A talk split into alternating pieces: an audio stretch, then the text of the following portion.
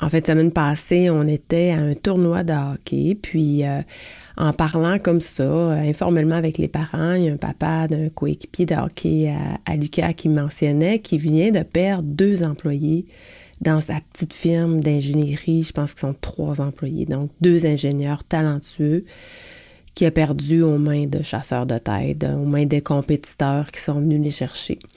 Donc, euh, il était jeté à terre parce que il disait que c'était des, employés super performants. Il les a formés à leur sortie de l'école. Euh, sont sortis, il n'y avait pas le, droit de. Il n'y avait pas le saut d'ingénieur. Donc, il les a formés, il les a rendus jusqu'à leur saut d'ingénieur. Puis le pouf, ils s'en vont. Fait que, quelle déception. En contexte de rareté ou de pénurie de main-d'œuvre, la dernière chose qu'on souhaite, c'est de voir partir quelqu'un, de voir partir un employé, qu'il soit performant ou pas, que ce soit un employé clé ou pas. C'est toujours dur de voir partir quelqu'un. Aujourd'hui, je te parle du contrat psychologique parce que, comme son terme le dit, c'est très intangible comme concept.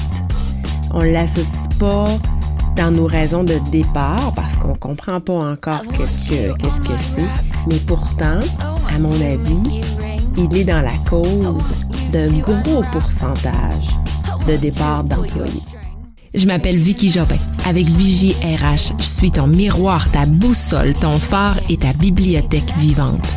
Ensemble, partageons notre savoir, nos outils, nos conseils à travers cette communauté vibrante d'experts qui sont les étoiles dans la sphère de la GRH.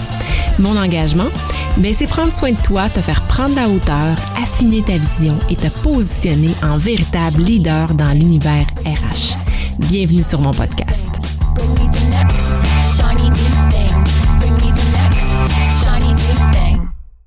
Avant qu'on rentre dans le vif du sujet, je tiens à m'excuser pour ma voix racle.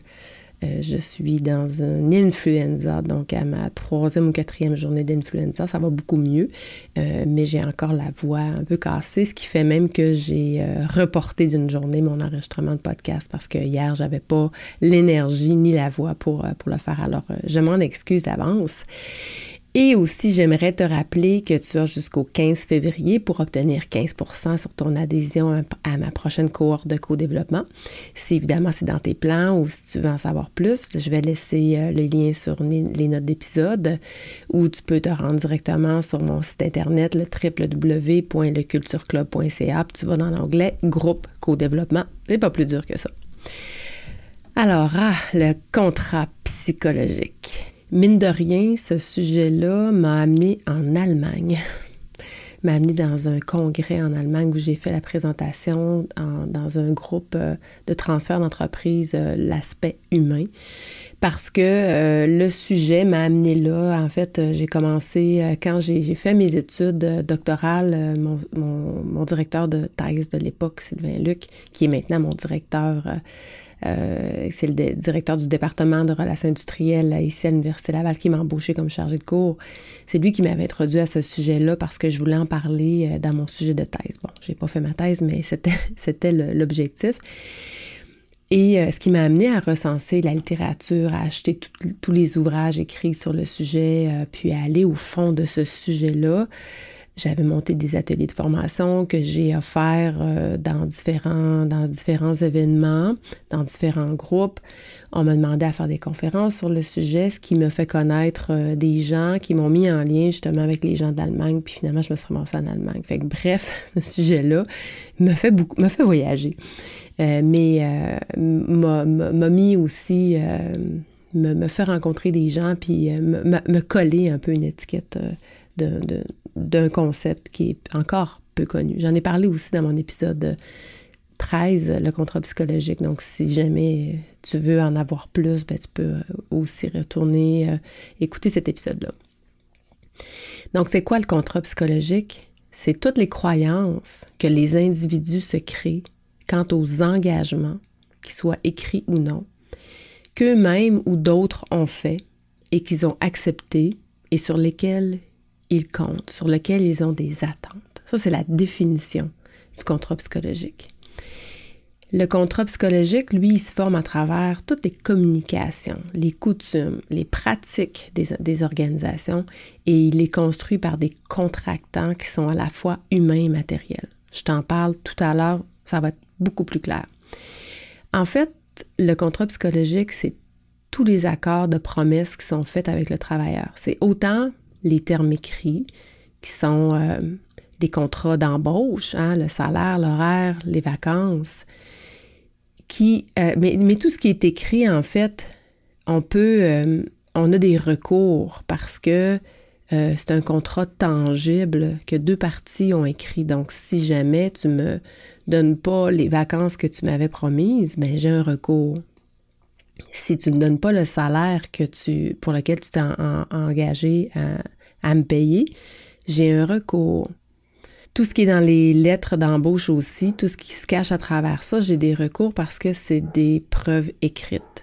Mais le contrat psychologique, c'est aussi toutes les promesses que je fais de manière orale. Donc, toutes les, par exemple, les promesses de formation, les promesses d'appui professionnel, de développement professionnel et tous les autres engagements, les expressions d'engagement, d'intention par rapport, euh, par exemple, à des promesses d'aide diverses, des promesses de transport, mais qui ne sont pas écrites dans un contrat formel, dans un contrat tangible. Donc, tu comprends tout de suite en partant que les promesses orales, bon, on dit que c'est aussi valide qu'à l'écrit, sauf qu'il faut le prouver, par exemple, puis des fois, c'est pas si, c'est pas si clair que ça, puis tu vas comprendre pourquoi. Donc, il y a deux exemples de contractants il y a les contractants humains et il y a les contractants matériels. Quand on parle des contractants humains, on, fait référence à tous les recruteurs, les responsables RH, le personnel administratif, les gestionnaires, les dirigeants, qui tournent autour d'un employé avant son embauche, pendant son embauche et après son embauche. Donc, il y a aussi les employés qui sont des contractants parce que souvent les employés vont accueillir, vont former les nouveaux employés, mais ils vont aussi discuter à la cafétéria, dans les pauses. Et ils vont aussi parfois être utilisés comme employés ambassadeurs.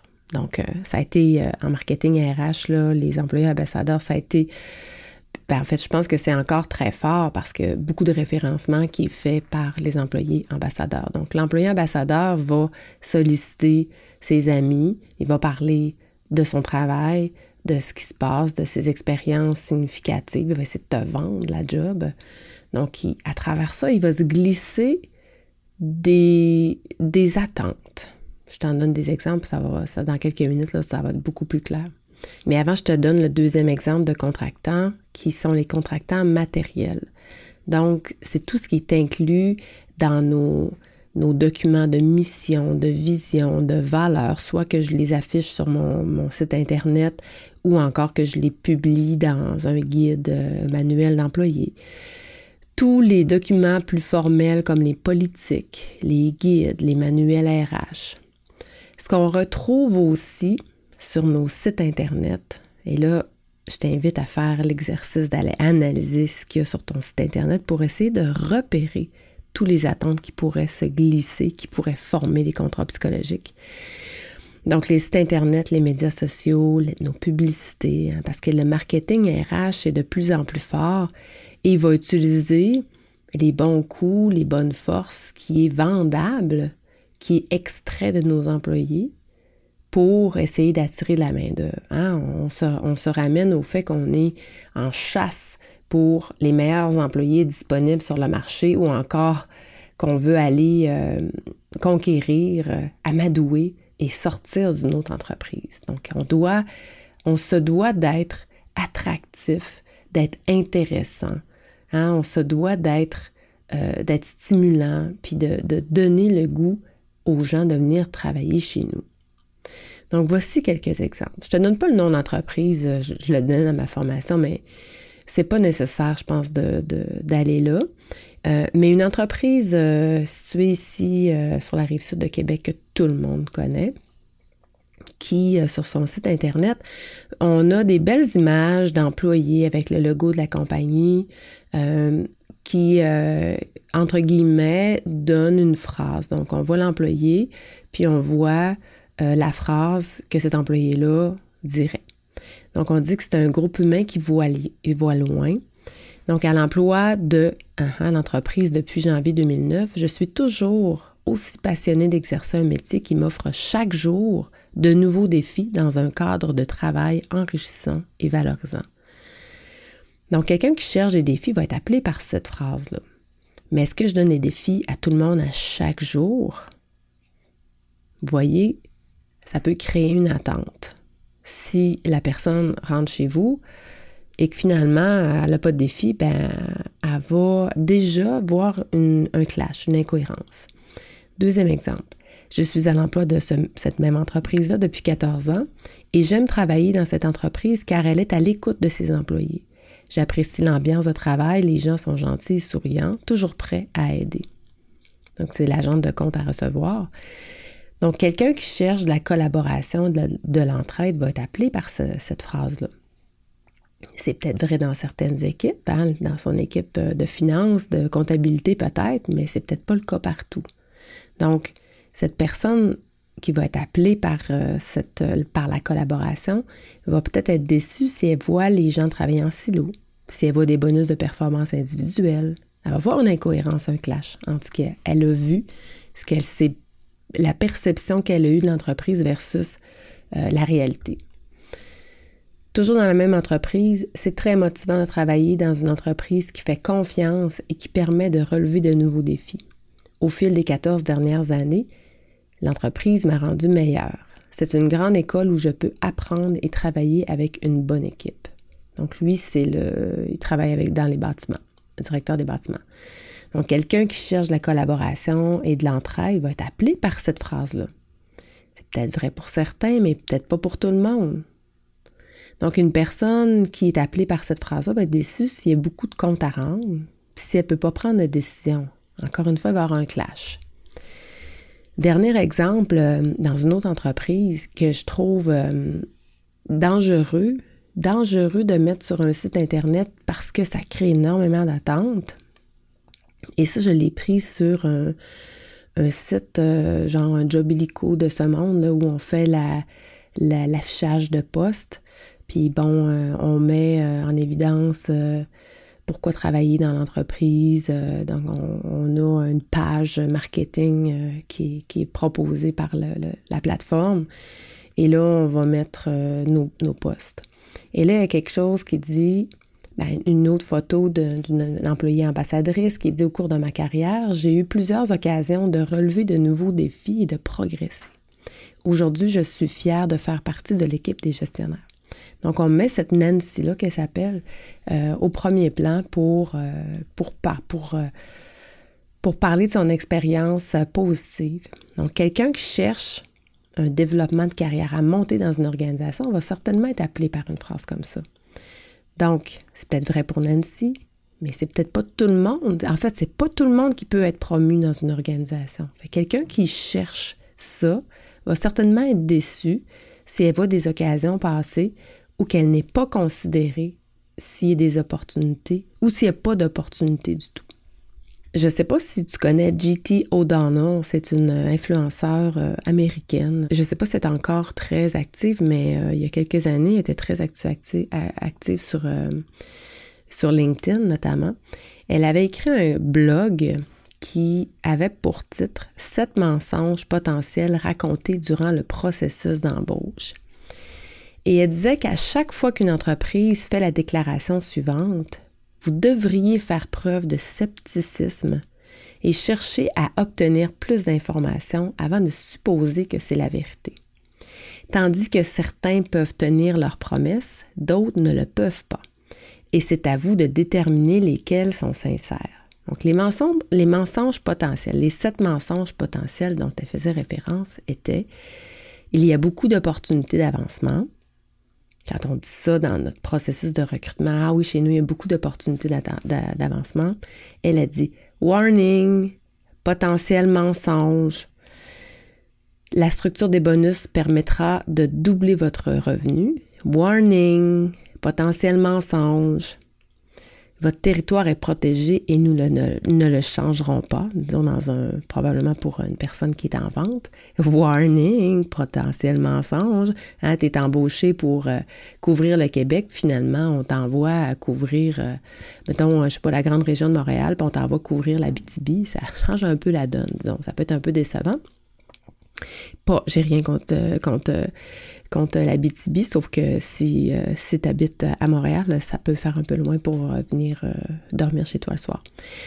Vous bénéficiez d'une formation approfondie. Et celle-là, elle est, elle est quand même assez commune. Là. Chez nous, on donne la formation. Ça, c'en est un exemple d'attente, un exemple d'attente qui se glisse souvent dans le cadre des, des recrutements ou des discussions entre gestionnaires et employés. Donc, elle a dit warning, potentiellement mensonge. Vous aurez une flexibilité d'horaire et pourrez travailler de chez vous occasionnellement. Donc là, on s'entend que cet article-là a été écrit il y a quelques années.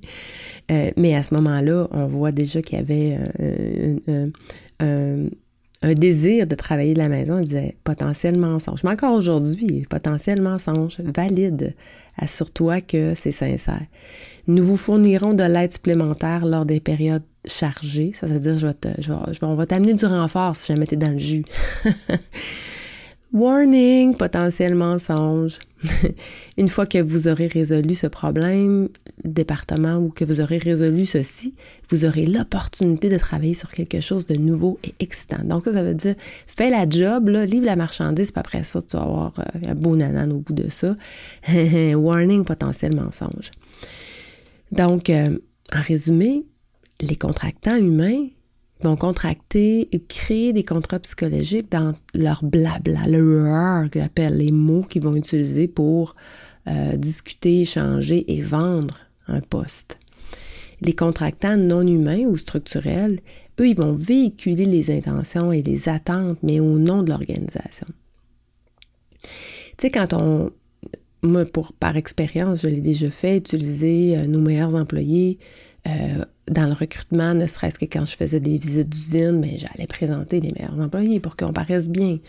Euh, mais même chose dans le marketing RH sur les différents réseaux sociaux, on va prendre les meilleurs employés et on va leur faire dire des choses, mais là, on se sent bien parce que hein, les vidéos qu'on filme promotionnelles de l'entreprise, c'est bien parce qu'on n'a pas menti, c'est l'employé qui le dit. Mais est-ce que ce qu'il dit, c'est tout le monde qui va vivre la même chose? Est-ce que c'est tout le monde qui va avoir les mêmes opportunités? C'est là où ça devient un peu dangereux. Là, tu vas me dire, ben là, euh, je fais quoi pour euh, contrer ça? J'ai quelques stratégies pour toi à la fin, ne t'inquiète pas, je te laisserai pas là-dessus. Mais avant, c'est important, je veux te préciser quelque chose, c'est que, puis là, c'est là où euh, ça commence à faire mal, parce que jusqu'à maintenant, il n'y a pas une entreprise, tu comprendras, qui peut s'éviter de créer des attentes. On est là pour vendre un poste, tout ça. Euh, fait que c'est sûr qu'il va toujours s'en glisser. Mais sache que les effets, on appelle les, euh, effets, c'est la violation du contrat psychologique. Donc, les effets de la violation du contrat psychologique sont très coûteux pour les organisations puisqu'ils se traduisent notamment par une perte de productivité, de mobilisation, voire de départ d'employés. Et à cet effet, il est triste de réaliser que 54% des nouveaux recrutés, c'est une personne sur deux, constatent une violation des engagements écrits et non écrits pris envers eux durant leurs deux premières années d'emploi. Et j'irai même plus.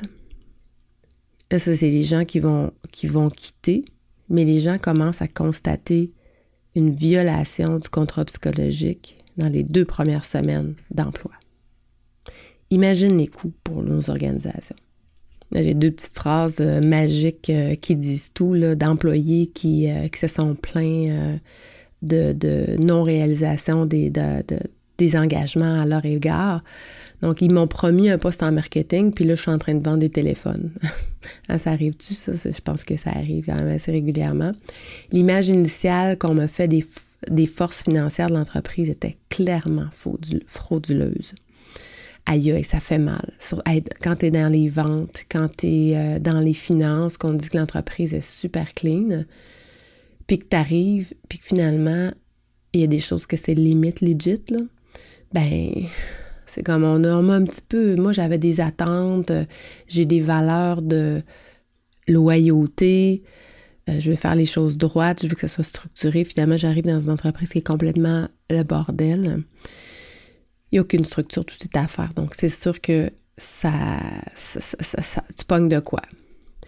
Et la formation du contrat psychologique chez un individu, ça se contrôle pas. Puis c'est important de le préciser parce que euh, faut pas juger, hein, parce que euh, en fait, c'est un modèle mental que la personne utilise pour construire ses croyances face à des promesses, de l'accord et de la confiance. Et plus une promesse est perçue comme fiable, soit par des actes, des faits, des comportements, plus la personne a confiance dans son contrat psychologique et souhaite maintenir la relation dans le temps malgré les changements qui sont survenus. Et les promesses pour la personne sont donc ont donc une signification qui est subjective.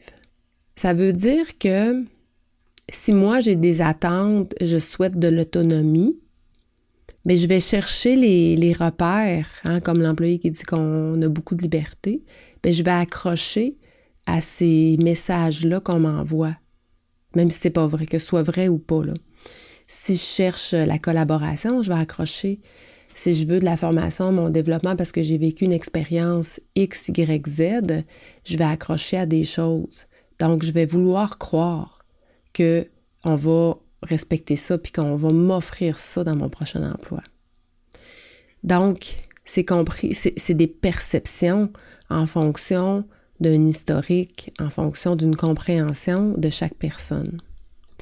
Tellement que deux personnes dans la même organisation peuvent avoir des contrats psychologiques qui sont complètement différents, c'est-à-dire qu'ils ont compris des aspects différents dans le cadre de leurs différents échanges avec les différents intervenants. Il faut d'autant plus faire attention parce que plus souvent qu'autrement, les engagements sont implicites. On s'en rend pas compte. On n'est pas mal intentionné quand on le fait. C'est juste qu'on s'en rend pas compte. On vend. On vend, il faut. Il faut. Euh, imagine le, recruteur, puis peut-être que tu vas te reconnaître dans cette situation-là, mais le recruteur qui a 12 postes. Bon, vous êtes trois recruteurs, 12 postes à combler. Des postes euh, très rares. Euh, tu travailles, tu t'en vas, tu arrives au bout d'un processus. Le candidat te file entre les mains parce qu'il y a une meilleure offre ailleurs. Il faut toujours que tu recommences, tu recommences. Le recruteur, ce qu'il veut, lui, c'est achiever, c'est mettre un cross-check, c'est de livrer la marchandise. C'est ça qu'il souhaite. Il va pas mentir, mais il va faire tout en, son possible pour bien vendre, pour bien expliquer, pour bien, pour bien, euh, pour être attractif en fait. Donc c'est pas mal intentionné. Il fait son travail, il veut être performant lui aussi. Donc je t'ai dit que je te laisserai sur des stratégies d'entraide. Donc comment on peut faire pour diminuer les engagements qu'on va présenter à nos différents euh, candidats ou encore à nos différents employés, même en, poste, ben, en restreignant le nombre d'intervenants ou en, contrôlant les communications par des formations structurées et qui sont comprises. Donc, sur quoi on a du contrôle? On ne peut pas contrôler tout, mais quand il y a un marketeur, un recruteur, des gestionnaires invités, du personnel administratif au niveau de la paie de l'administration, puis des collègues qui tournent autour des mêmes candidats, puis qui donnent l'information, ça se peut que nos messages soient pas soit, soit incohérents ou encore qu'on ajoute des choses parce que tout un chacun essaie de bien vendre le, travail. Les gestionnaires font beaucoup, mettent beaucoup d'engagement aussi, des fois qu'ils ne sont pas capables de tenir. Fait que ça, il faut faire attention, il faut sensibiliser.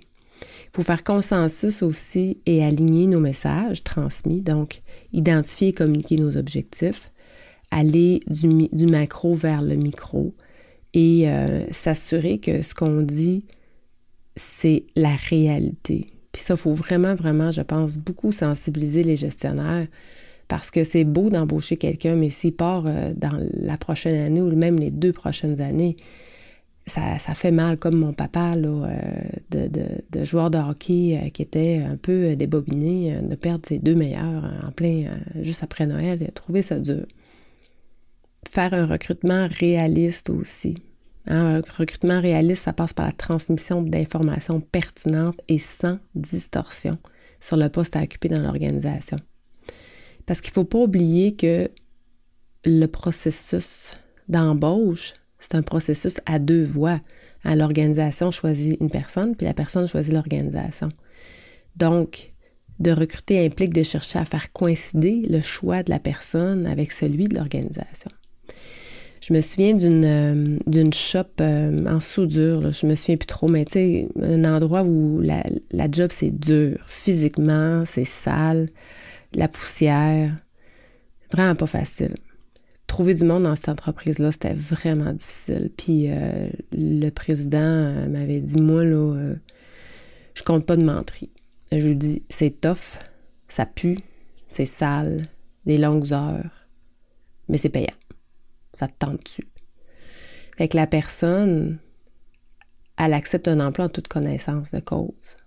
Puis ça, c'est important de se rappeler ça. Je pense que la stratégie la plus importante, c'est de, oui, de donner tout ce qui est beau et vrai, mais aussi de donner tout ce qui n'est pas beau et vrai, qui vont éventuellement se rendre compte. C'est comme la théorie de la craque dans le mur. Euh, je ne sais pas si j'en ai déjà parlé sur le podcast, mais l'agent d'immeuble fait visiter une maison. Et là, il est craintif parce qu'il sait que ses clients sont piqués, puis ils regardent tous les détails, puis euh, ils veulent, ils vont remarquer pas mal tout, puis il dit Bon, messieurs, madame, euh, j'ai vraiment, il faut que je vous dise quelque chose. Avant de rentrer dans la maison, je vous mets en garde. Il y a une grosse craque dans le mur. Vous allez la voir, être en plein milieu du salon, puis on ne peut pas la manquer. Mais je me suis informée, ça s'arrange, c'est pas rien de structurel, c'est esthétique, puis euh, ça, peut s'arranger. Les clients rentrent, sont emballés par la maison, voient la craque. Finalement, ouais, pas si grosse que ça, la craque. Parce que le, ils ont été mis en garde. quand il leur a mis ça gros, ils ont fait comme Oh mon Dieu, il s'imaginait que ça allait mesurer euh, trois pieds de, long puis euh, un pied de large. Mais finalement, euh, la craque était beaucoup plus petite, finalement, elle n'était pas si grosse que ça. Mais comme il a mis les attentes à l'inverse, mais ben, les clients, finalement, ça ne leur a pas dérangé. mon Dieu, mais on va plastrer, on va peinturer par-dessus ça, puis ça va être réglé. Et ils ont acheté la maison. Donc, s'ils les avaient pas avisés, peut-être que ça les aurait dérangé, première chose qu'ils auraient vu, puis finalement, ils auraient, aurait, aurait douté de tout le reste. Alors que là, ça a été l'inverse. Mais c'est un peu le même processus dans, l'embauche. Disons donc tout ce qui est difficile. Je me souviens d'avoir parlé à quelqu'un qui, euh, pour mon groupe de co-développement, euh, la semaine passée ou la semaine d'avant, qui me dit, euh, là, je viens de prendre un poste en gestion. Puis il a fallu que je recrute deux personnes dans mon équipe parce que tout le monde était parti. Puis elle dit là, je suis épuisée. Elle dit là, je me répète encore. Elle dit, je l'ai tellement expliqué, les raisons pour lesquelles les gens sont partis. Euh, que parce que là, il fallait que je rassure les nouvelles personnes qui, qui allaient rentrer. C'est comme trois, trois personnes qui sont parties, elle en prend, a été promue, puis il y a deux, deux, deux chaises vides. Fait qu'un candidat qui voit ça, dit ben euh, y a-t-il des choses que je sais pas que je devrais savoir? Donc, elle a mis plus, je pense que le plus de son énergie dans son recrutement, ça a été de rassurer les futurs candidats au fait que c'était un, concours de circonstances, puis c'était tout pour des bonnes raisons finalement. Mais bref, euh, c'est les, candidats, il faut, faut les rassurer, mais il faut aussi être très honnête avec eux parce que euh, pour certains, euh, vont quitter un emploi quand même. Il y en a qui vont quitter des, des bons emplois qui, qui aiment. Et rien de pire que de quitter un emploi que t'aimes pour un emploi qui est pire. Ou d'accepter un job, t'as, as, deux offres. Ah, les autres, ils m'ont, mieux vendu, je vais, je vais accepter là. tu tombes de haut. Fait que c'est sûr que si un, un, chasseur de tête ou un recruteur qui t'approche pas longtemps après, ça se peut que rapidement tu refasses le saut. Donc voilà, c'est tout pour moi aujourd'hui. J'espère que l'épisode d'aujourd'hui sur le contrat psychologique t'a euh, intéressé. Dans tous les cas, si tu as des questions, des commentaires, euh, écris-moi. Ça me fera plaisir de te partager. je t'ai résumé parce qu'il y a tellement de choses à dire sur le contrat psychologique. Je t'ai résumé pour comprendre c'est quoi, qui, qui, qui, qui, qui est impliqué, qui, peut contracter euh, des engagements euh, à travers ça, des exemples, puis comment faire pour essayer d'éviter de pas trop avoir d'engagement auprès de, nos candidats. Euh, mais euh, ce sujet-là, on peut en parler des heures et des heures et des heures. Donc, euh, si jamais tu veux en savoir un petit peu plus, ben, ça me fera plaisir d'échanger avec toi. Donc, voilà, c'est tout pour moi aujourd'hui. Je te souhaite une très belle semaine. Ciao, ciao.